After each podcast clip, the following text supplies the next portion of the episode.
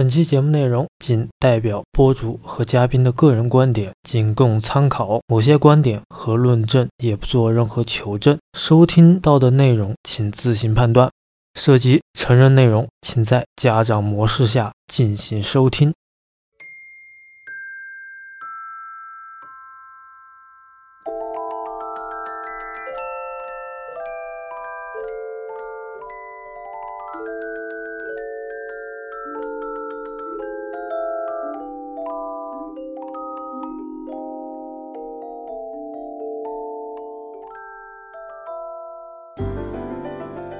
大家好，欢迎收听本期的有稿头 FM。今天这期节目，我们再次请回之前与我一起录制《婚姻故事》这部电影的播主，特别欢迎一下我们的返场嘉宾树暖暖。Hello，大家好，我是暖暖，很高兴，然后今天又可以和金刚腿一起录制一个节目。今天呢，我们要聊的这部电影呢，我觉得特别适合在假期观看，而且这部电影呢，也是在九月十八日登陆到国内院线的。这部电影的名字叫《邻里的美好一天》。这个电影的话，如果就是说大部分的听友啊，或者说朋友们要问我说这部电影适合在大荧幕上看，还是适合在家里看，我个人觉得吧，其实都是可以的。我的个人建议就是，如果要看这部电影的情况下，希望就是环境相对来说比较安静的情况下，可以观赏这部电影，效果会更佳。然后简单说明一下这个电影的出品方啊，第一个是索尼影业，其次就是腾讯影业，也就是鹅厂出品啊。这部《邻里的美好一天》啊，它是根据真人改编的电影。先来简单介绍一下这部电影的信息。本片是由美国二十世纪六十年代著名儿童节目主持人弗雷德·罗杰斯先生的故事来改编啊。电影中的罗杰斯先生呢，也是由好莱坞零丑闻的好好先生汤姆·汉克斯来饰演。而罗杰斯先生的电视节目呢，《罗杰斯先生的街坊四邻》在美国可谓是家喻户晓，他给美国八十年代后的孩子们留下了深刻的印象。呃，虽然这个罗杰斯先生的《街坊四邻》是一个儿童节目，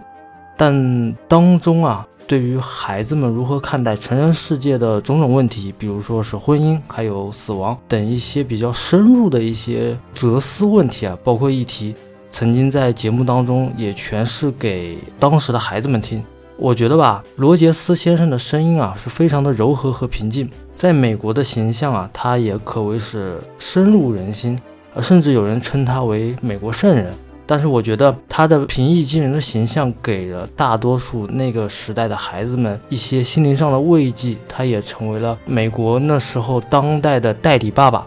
所以我相信这部电影在暖暖看完了之后一定会非常深有感触啊，就是很想和他做邻居，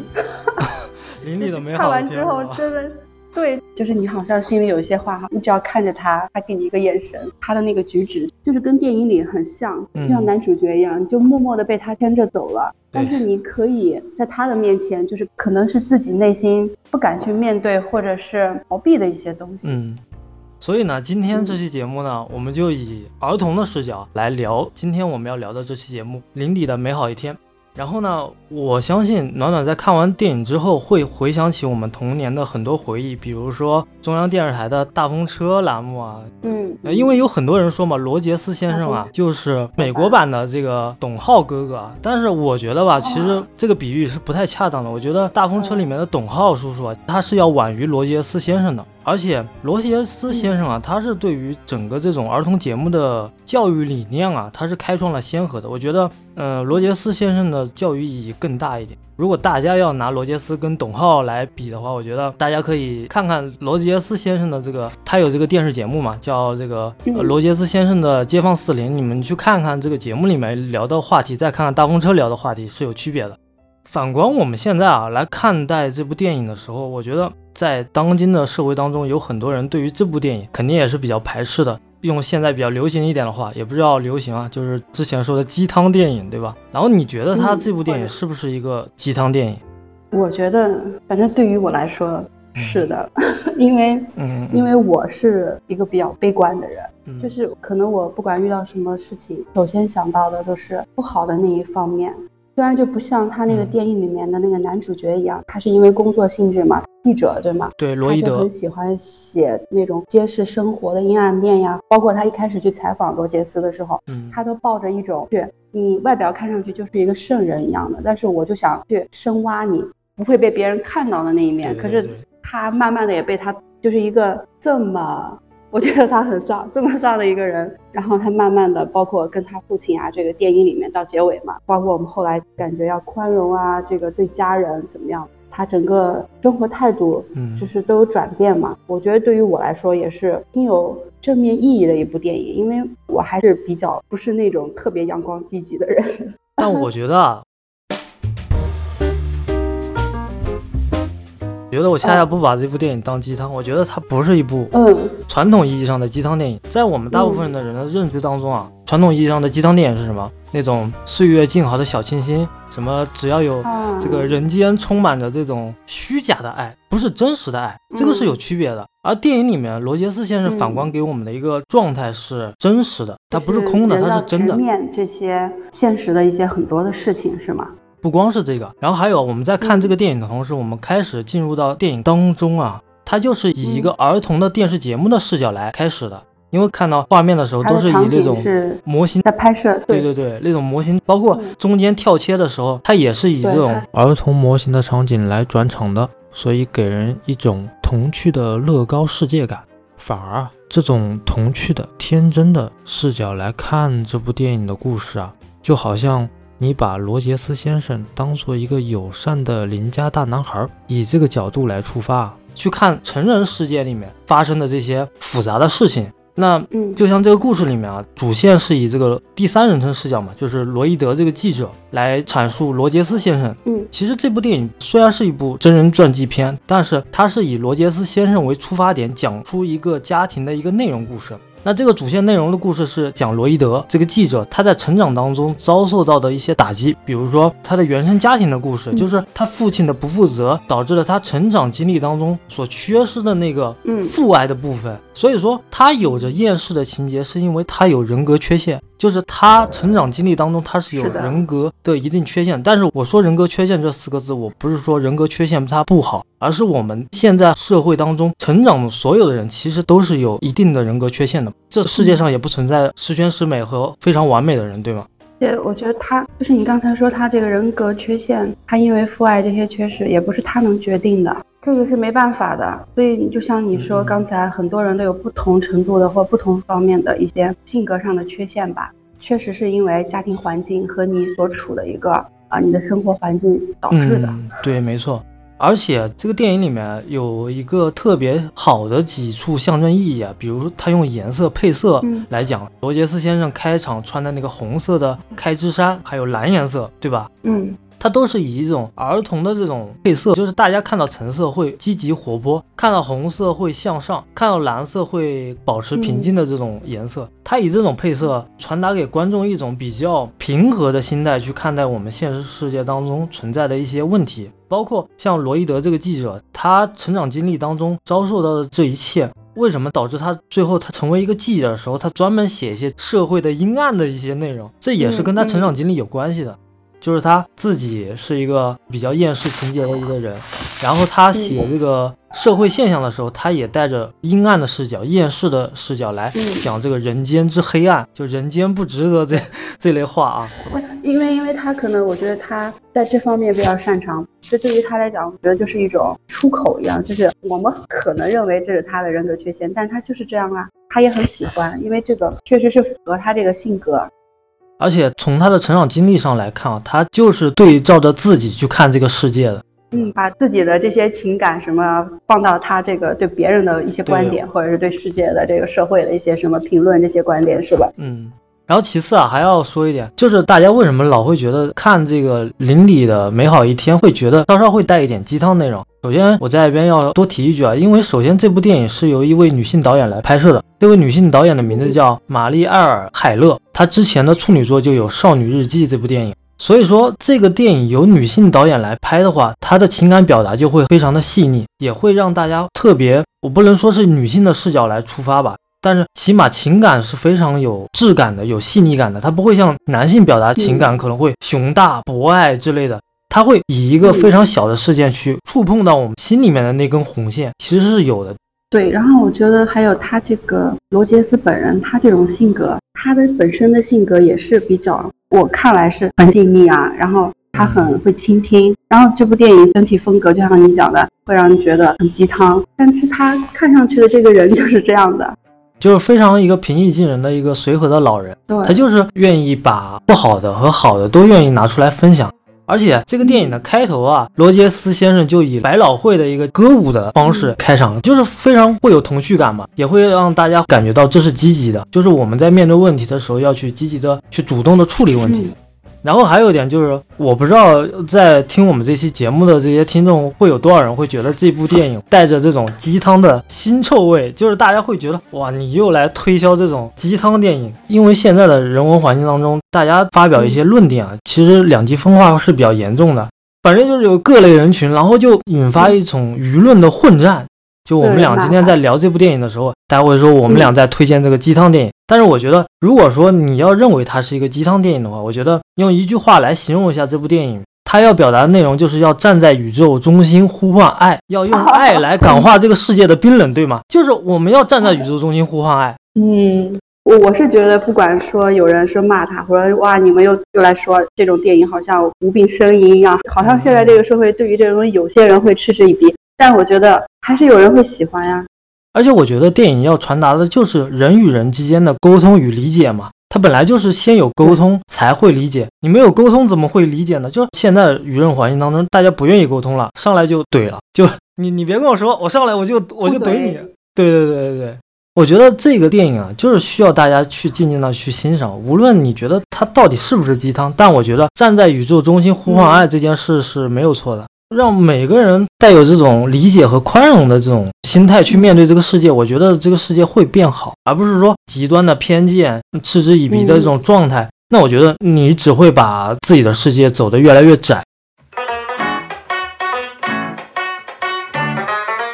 我是很推荐的，是我觉得就是很适合的是一个人去看，你自己去理解。所以说，这个电影其实我要延伸的题外话就是，二零一八年啊，也有一部关于罗杰斯先生的纪录片。这部电影可能你还觉得罗杰斯只是一个第三人称的视角来讲一个小家庭的一个故事，但是如果说你看完那部纪录片《与我为邻》，那就是讲罗杰斯他真正想传递给人们的是一种什么东西。这个就是我觉得还是挺值得推荐的。所以说。现在我们这个科技技术越来越高了，通过这部电影，我们也能看得出来，当时那个年代还是在 PC 端那个时代，大家那时候还没有手机，只有电视跟那个普通的那个台式机那种普通电脑。台式机的，应该是二十世纪的八十年代到九十年代那那段期间。所以说，下面一个问题就是，我觉得吧，就是我想跟暖暖探讨一下，就是我觉得现在的人啊，对于获取来的东西是越来越多了，但是我们对于教育和知识的问题。你对这件事情你会有什么一个看法？嗯，对于说获取知识嘛，因为就像你刚才讲的，因为我们现在通过这些。现代文明技术手段它很多嘛，然后也非常快。就是我们可能如果想问一个问题，想知道、想了解，直接百度嘛，问度娘。然后就说单说教育这一块儿，嗯，怎么说呢？就是现在教育，我觉得教育啊，对于我们有孩子的家庭来说，它首先是夫妻两个人之间日常生活之中交流最多的问题。然后，但是这些呢，又是这个家庭里面的矛盾点所在。等你有了孩子之后，可能很多矛盾都是因为孩子。就说我吧，我是八零后的家长，我一开始我想要知道很多的育儿知识，我都是从哪儿啊？肯定是从书本上，还有从网络上，因为我也是第一次当当妈妈呀，我也不知道我该怎么去教育孩子。可是等你把这些知识好像你看完了，然后你用在自己孩子身上的时候，然后你就会慢慢发现这怎么不对呀？怎么用到我家孩子上面身上怎么一点没有用啊？然后我就开始质疑这个写书的作家、这些专家们，然后开始质疑是不是我孩子跟别人孩子不一样呀？然后最后开始质疑的是我自己，就会导致现在社会上很多啊，包括产后抑郁啊，或者是大篇幅的社会都在说孩子的妈妈什么辅导孩子做作业呀，都被都被怎么怎么样了，已经气到生病的那个地步。就好像你的方法很多，然后因为这些方法你很简单的，你可以从这个信息时代嘛，我们都从网络上或各种途径都可以获得，就没有找到一个正确的方法。我觉得没有找到正确的方法，可能就是因为其实每个孩子都是不一样的，他的性格也是很不一样的。你可能我是觉得我自我反思就是，我只是关注啊这些方法，真的你看了之后觉得哇很好，哇这个专家说的很好，但是你就你要去好好的思考一下，我自己的孩子他是什么样的，他到底是，嗯，就是哎我怎么说呢？就是他到底自己有什么想法？因为你只有了解他的想法，你才能知道他想做什么。对，就是我们可能就是也懒得，因为你获取信息很方便呀，就懒得去思考自己的孩子到底是怎么样的。嗯，然后呢，也没有花很多时间去观察自己的孩子，就是你没有达到跟他共情的那个部分。对，我知道，暖暖，你是从个人的角度来看教育跟知识这个，嗯，这个问题上来。我因为嗯收集了一些资料，我就稍微以一个稍微宏观的视角来。聊一聊这个问题吧。首先，就《林底的美好一天》这个电影里面，它的故事背景是发生在二十世纪末，互联网是逐渐兴起的一个时代。所以说，了解一些历史的人都知道，二十世纪四十年代至五十年代，这个要传播的这种信息媒介，都是通过报纸、杂志和这种无线电广播啊，来了解外界的资讯的。所以说，那个时代我们可以称之为刊物时代。然后，直到这个二十世纪六十年代到八十年代啊，电视媒介开始出现了，然后就是属于电视媒体嘛。我们当时记忆犹新的就是地方电视台，这我们都是通过电视媒介来了解到资讯跟知识的。所以说那时候人们也是通过电视来获取娱乐的，因为那时候电视它不仅仅说是了解资讯了，它也可以制作一些电视剧啊，比如我们那个年代最爱看的一个电视剧很有名啊，还是某某。知名演员演的《还珠格格》，对不对？我们那时候是不是最爱看的就是那个，对不对？是是，那个就是电视小燕子，电视娱乐，大众的电视娱乐，就每个儿童少年时期都会知道，哎，什么是《还珠格格》，是不是？大家都会爱看电视，而且还偷偷的偷着家长说，哎，我天天看看几集电视剧，对不对？看武侠片的就金庸的。那个时候，对，除了除了电视，然后那个时候我。就那个时候也很流行租影碟，我我就记得那会儿，我就会经常的去那些店里去租很多电影。那时候是 VCD 跟 DVD 时代嘛，然后加上电视媒介嘛，基本上就是我们是通过这类东西来了解到娱乐跟资讯的嘛。然后所以说，直到我们现在来到二十一世纪了，我们是通过一个更狭小的一个空间去了解更多的东西。比如说，通过一部手机，以前是从一个很大的一个物体上面变成了一个现在浓缩到我们手里面，就可以随时随地都可以了解到资讯的这么一个时代。而互联网这个时代，它本身就是一个递增式的一个模式。首先就是互联网是从门户时代。门户时代就是我们当时最多的就是我们当时可能百度还不怎么搜，就最爱搜的是新浪、搜狐。对啊，搜狐，新浪，了解资讯的，对不对？那时候我们从互联网上面获取到的知识是你要去了解，就是我是主动的，我是作为一个主动的个体，我要去主动到上网去搜罗一些信息的。那时候是一个找资讯的一个时代，就是我我要从网络上面去找一些资讯。到达了互联网的二点零的时候，就是一个叫 SNS，就也就是社区时代。那时候的什么时代呢？我觉得我们上过大学的人记忆犹新的一个，现在已经比较落寞的一个网站啊，叫人人网，以前叫校内网啊。我有的，我有的人人网。那个时代是大家需要互相关注，哎，我关注你，我才知道你发生了什么。以前都是社交时代，还属于个人化的，就大家在每个人在表达自己。但是现在我们处在一个时代。一个算法时代，这个算法时代就是像刚刚暖暖讲的，说教育孩子的问题上，我可以在网络上搜到各种不同的版本。那这个算法时代，它就是想告诉你，你想看什么，我推送什么东西给你。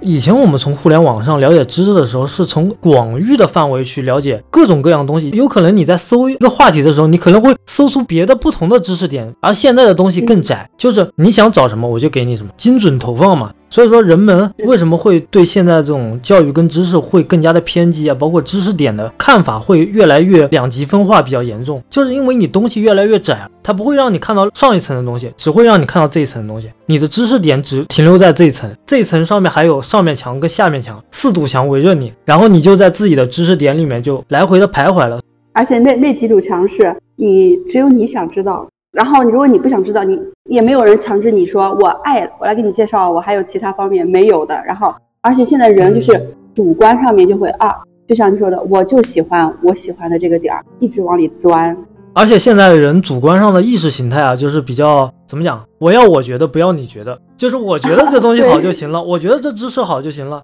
所以说，我们对于教育这种看法会更加的片面。其实教育它本身啊，都会有一些好观点跟坏观点同时存在的。现在来看，对，就像你刚才说的这个，对，就是你说，嗯，因为现在国家也是在鼓励啊，尤其对儿童教育，他就一直都鼓励你，让你让你去，呃，做的就是那种叫创新跟个性发展。包括我们，我现在对孩子也是，我就很想说，我没有说他各方面都要很好。但如果他有哪一方面做得非常好，我就觉得很自豪。然后我还会鼓励孩子，那你要好好的发挥你这一方面的特长，因为你在这方面你有这个天赋，或者是你很适合做这个。然后就包括你就刚才咱们说的，嗯，好像跟这个都是，我觉得都从逻辑上都差不多。而且你知道吗？就是我们以前利用科技手段、利用技术的时候，我们是人在利用这些技术跟科技来让我们了解更多的知识，了解更多的世界上面我们不知道的东西。现在我们要反观一下问题。现在的人是不是被科技跟技术所反噬了？所以说，我们现在在看待这个教育跟知识的问题上面，真的是一个特别需要我们去深思的一个问题。就是我们在不断的是在收集知识跟了解知识，甚至是我们在消化知识的一个过程当中，如何去教育到别人？而且教育这个问题，它本身怎么讲呢？我现在觉得国内有一个特别，呃，我可能今天讲的也比较敏感嘛，就是摆在我父母那个年代。他们认为教育是什么？他们认为教育是一种阶级跨越的一种手段，就是你只要念好书，考一个好的大学，找一份好的工作，你就不会像我们一样只会做职工，只会做工人，你就会做一些什么写字楼的白领啊，甚至是官员啊，甚至是领导啊。就是那时候大家把知识啊，把教育当做一种跨越阶级的一种手段。现在我不知道大家对于教育跟知识还是不是存在着这个问题。这个大家自己心里面，就每个人每个每个人不同的想法了，对吧？是。啊，但是其实，在我们 就是我们 家庭，其实就像我刚才讲的，就是因为刚才你说了你父母，其实我父母就是说从小对你对对我的这种态度也是，就是你要你要差不多按照我说的来做，因为在那个时候，他们说的也确实是因为他们说的那些东西，确实在那个时候是比他们所处的那个工作环境是要高一。高一个等级的，就像你说的，这有个阶级的东西在里面，它有个这个性质在里面。然后现在我觉得是还好吧，应该不会。我我们这，我我周围的吧，我我们朋友，我朋友之间，或者是跟我同龄的，就对待于孩子的教育就没有那么，因为现在这个教育孩子，包括整个国家这些，他推崇的嘛，都是要素质教育嘛。嗯。就是反观我们现在啊，看教育跟知识啊，对标我们自己啊，人与人之间是不是要有一种沟通跟理解？不光是你对孩子理解，你对孩子的宽容，你还要跟伴侣的之间的理解跟宽容，家人之间的宽容跟理解。所以说，现在就想问暖暖一件事，就是现在的网络社区环境啊，俗称网络黑子的选手们越来越多，还有这个生活环境当中啊，人们的素质有时候不见得太高的。就是暖暖，我不知道你怎么看这个事情。就是你刚才说对吧？我们刚才说，你刚才你说的是网络上还有我们生活的这个环境。其实网络上就是咱们现在社会就是倡导大家言论自由，可是，在那个网网络的环境里面，这个言论真的是有点太自由了。就是这些黑键盘侠们，他们就是那些很激烈的话语，就是我就是要表达我自己，我就是这个看法，他就完全不顾别人的感受的，你更别说包容了。然后我我是觉得生活中好像。我觉得好像没有网络上他那种没有那么语言性质上面好像没有那么明显吧。然后，但是我觉得反正社会就是这个样子，人都是自私的呀。大家又都个个都是都宣扬的是要我要张扬我的自我个性，精致的利己主义嘛。大家虽然现实生活当中大家都不说话了，都把话表达到网络上去了，憋在网络上给他啪啪啪啪发出去。对 对对。所以你说这个文明素质，我觉得就是还看个人吧，就是确实是差别很大。然后暖暖，我不知道你有没有记得，这电影里面有个场景，有一幕，然后那个罗伊德记者跟那个罗杰斯先生两个人坐在地铁里面的时候，大家开始唱那个节目的开场曲的时候，那种人文的生活的环境是充满着宽容跟理解。嗯，现在人是大家把嘴都封上，都悄悄的回家开始敲键盘。很外表很冷酷，然后内心他有一万个要爆发，或者是我我我激情的地方都不会轻易的表达在外面，表达表达自己的想法。我就是这么想的，我也不管你是如何想。而且你你怎么想，我也不 care，我不我表达自己的对。但我们现在这种网络环境是，不管你有没有学历，不管你认识多少个字，先不管这么多，你上来只要是能引流，对吧？能让大家觉得你这个人有趣，就大家现在看抖音啊，都不是看内容，对，抖音、快手那些，就是看这个人好不好玩，这个人搞不搞笑。可能有时候这个抖音上面发出来的一个小短片，它没有任何内容，它就是为了搞笑，为了消费娱乐大众而存在的。所以说，大家现在对于这种内容品质啊，他没有追求了，就是觉得无论你是好的坏的，我都无所谓，只要你给我看，我乐了就行。就我刚刚跟那个暖暖讲的，就是现在是一个算法时代，就是你想看什么，我送什么东西给你。对对对，就很像淘宝，我可能输入了一个我想买的东西，然后你看吧，过两天就是底下你就会不停的，然后所有都是跟你类似的。而且有时候算法可怕到什么程度啊？就是。我知道，可能他知道我可能是成年了，他也知道我可能 我身份证背后是多少岁的人，他就开始给我推送一些计生用品、成人用品，符合你年龄段。对，我就觉得很尴尬，就是我的信息怎么会被这些人给知道的？而且我又没去搜这些东西，但是他知道你这个年龄阶段你就需要这种刚需的动。大数据时代，大数据时代就是这样，就可怕到这种程度。就有时候我们是不是要反观一下现在的这种网络技术手段？我们是不是要？没有隐私是吗？对，就是被别人偷窥的这种情况下面，你觉得你生活的还有自由吗？真的，就现在人人觉得我很自由，我要表达个性，我我有自我，我我就是不 care 你，我就是。但是很多人对，但是就是因为这样，有很多人他不在乎这个，他反而觉得哇好方便，我就不用呃，你知道我所需要的东西，你都就是我也很轻易，我也不用费那个劲儿，我再去找或者怎么样。哎，你你推送给我的东西，或者哎，我觉得都挺好的，因为。他这个数据给你产生就是，他好像都都知道你的你的兴趣，你会喜欢这些不是说会喜欢，就是他知道你是这个年龄阶段的，他会按这个年龄阶段人去买什么样的东西，他会给你推送。我有时候我可能不去搜这个东西，因为神经病没事做了，天天天找些有的没的东西。就反观这种资本主义陷阱，他就是在给你下一个套，不是套路，的确是很可怕的套路，而且他在偷窥你的隐私。这个事情，就我觉得是我个人来讲，我是没办法容忍的。可能现在对于一些部分的一些成年人来讲，我我可以容忍啊，我我就是拿来主义，就是你给我什么，我就我就我就要什么。嗯，甚至是大家对于免费这件事情的看待啊，是有自己的一些想法了，就觉得免费的东西就好了。但是有时候我们在想，免费的东西它真的好吗？是不是我们在获取某些免费的东西的时候，我们同时也在被别人在作为一个导流的一种手段，就是他在掌控你。对，你刚才说好像免费的东西，但是譬如我，我是可能我不会太相信那些东西的人，就是我就觉得肯定没有，你想要得到什么东西，你肯定是要付出一点东西。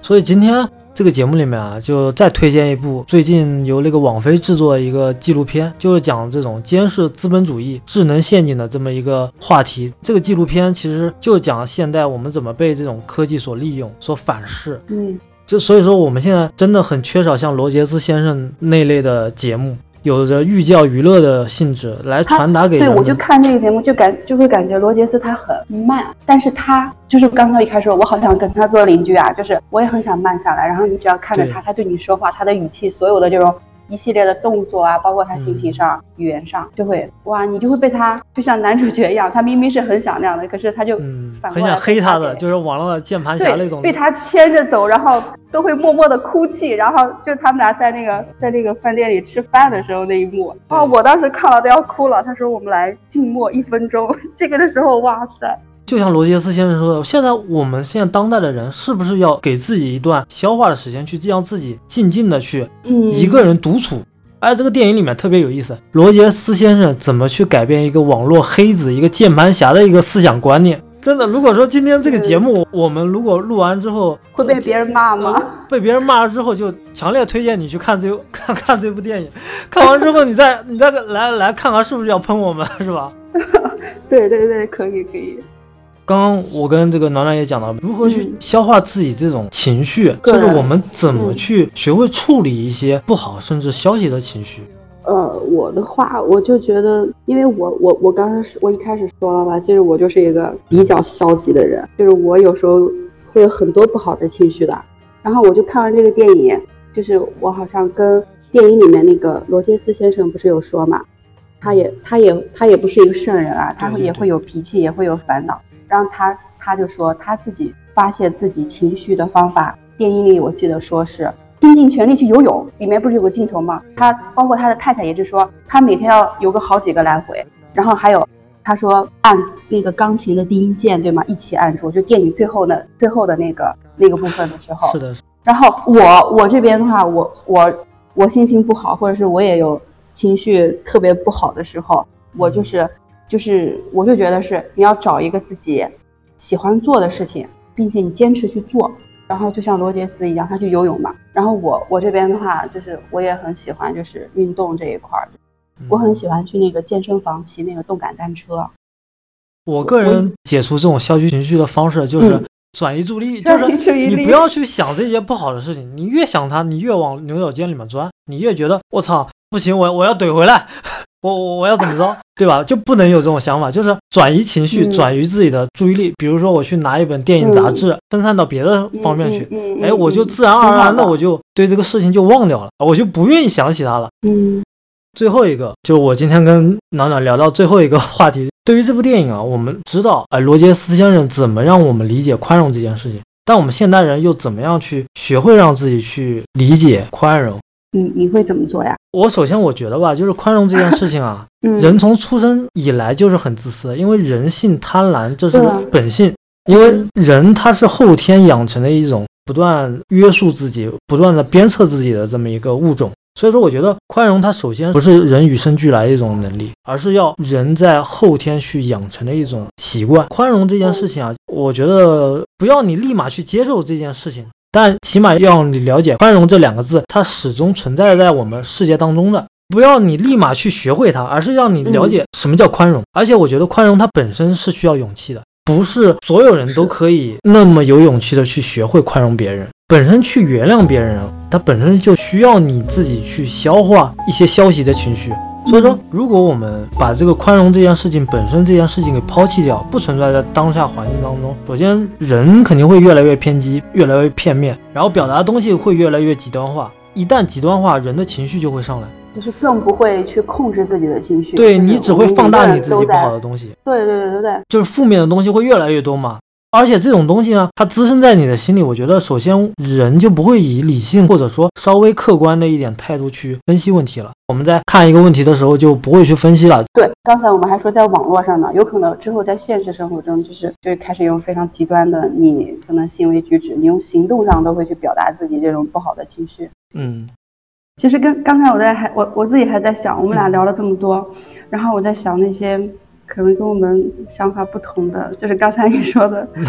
对对对，肯定会有一。定会在骂我们，然后会在说这好无就不说我们这好无聊啊，聊聊你们聊这些有用吗？然后怎么怎么怎么样，这里谈什么包容或者怎么怎么样，但，是我我知道，我大家所以说今天我就建议大家你们去看电影吧，自己一个人看。然后我今天我也在节目前面说了嘛，我说这部电影就是站在宇宙中心呼唤爱，对不对？你要认为这个世界冰冷，它就是冰冷的；你要认为它是温暖的，就是温暖的。这取决于你自己内心的不。管鸡汤还是毒鸡汤，还是看于你你自己去感受吧。好想跟罗杰斯做邻居，好想被他治愈啊！那今天就特别感谢暖暖，然后跟我录制这期林底的美好一天，然后也很推荐大家去观赏这部电影。对，一定要自己去看哦。那今天就到这里，拜拜。更多内容请订阅有稿头 FM 的公众号，欢迎转发、订阅、收藏，谢谢各位，下期不见不散。